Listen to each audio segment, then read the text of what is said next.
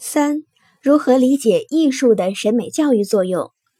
主要是指人们通过艺术欣赏活动受到真善美的熏陶，思想上受到启迪，实践上找到榜样，认识上得到提高，在潜移默化的作用下，引起人的思想、情感、理想、追求发生深刻的变化，引导人们正确的理解和认识生活，树立起正确的人生观和世界观。中外国今的思想家、教育家、艺术家十分重视艺术的审美教育作用。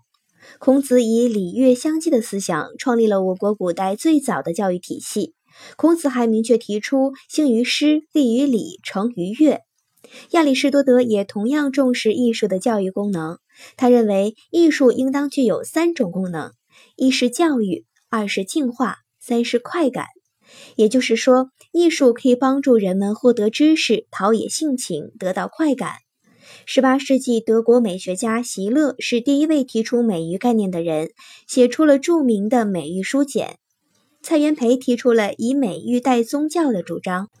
艺术之所以具有审美教育功能，是因为艺术作品不仅可以展示人的生活外观，而且能够表现生活的本质特征和本质规律。在艺术作品中，又总是饱含着艺术家的思想感情，蕴含着艺术家对生活的理解、认识、评价和态度，渗透着艺术家的社会理想和审美理想，能够使欣赏者从中受到启迪和教育。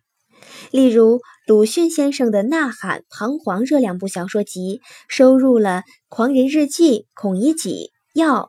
故乡》《阿 Q 正传》《祝福》等二十五篇小说，不但成功的塑造了孔乙己、闰土、阿 Q、祥林嫂等一系列脍炙人口的典型人物形象，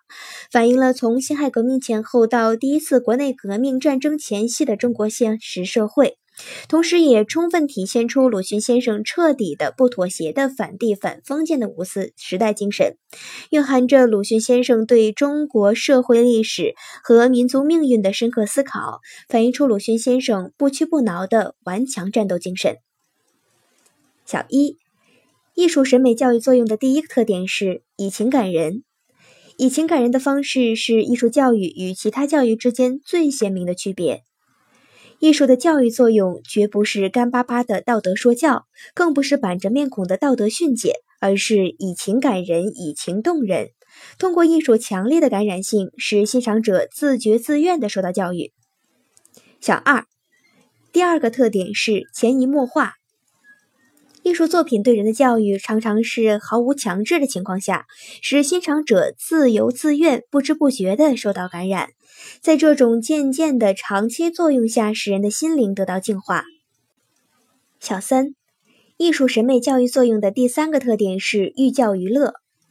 古罗马文艺理论家赫拉斯在诗意中提出的有关诗的作用的一个重要观点，即诗应带给人乐趣和益处，也应对读者有所劝喻、有所帮助。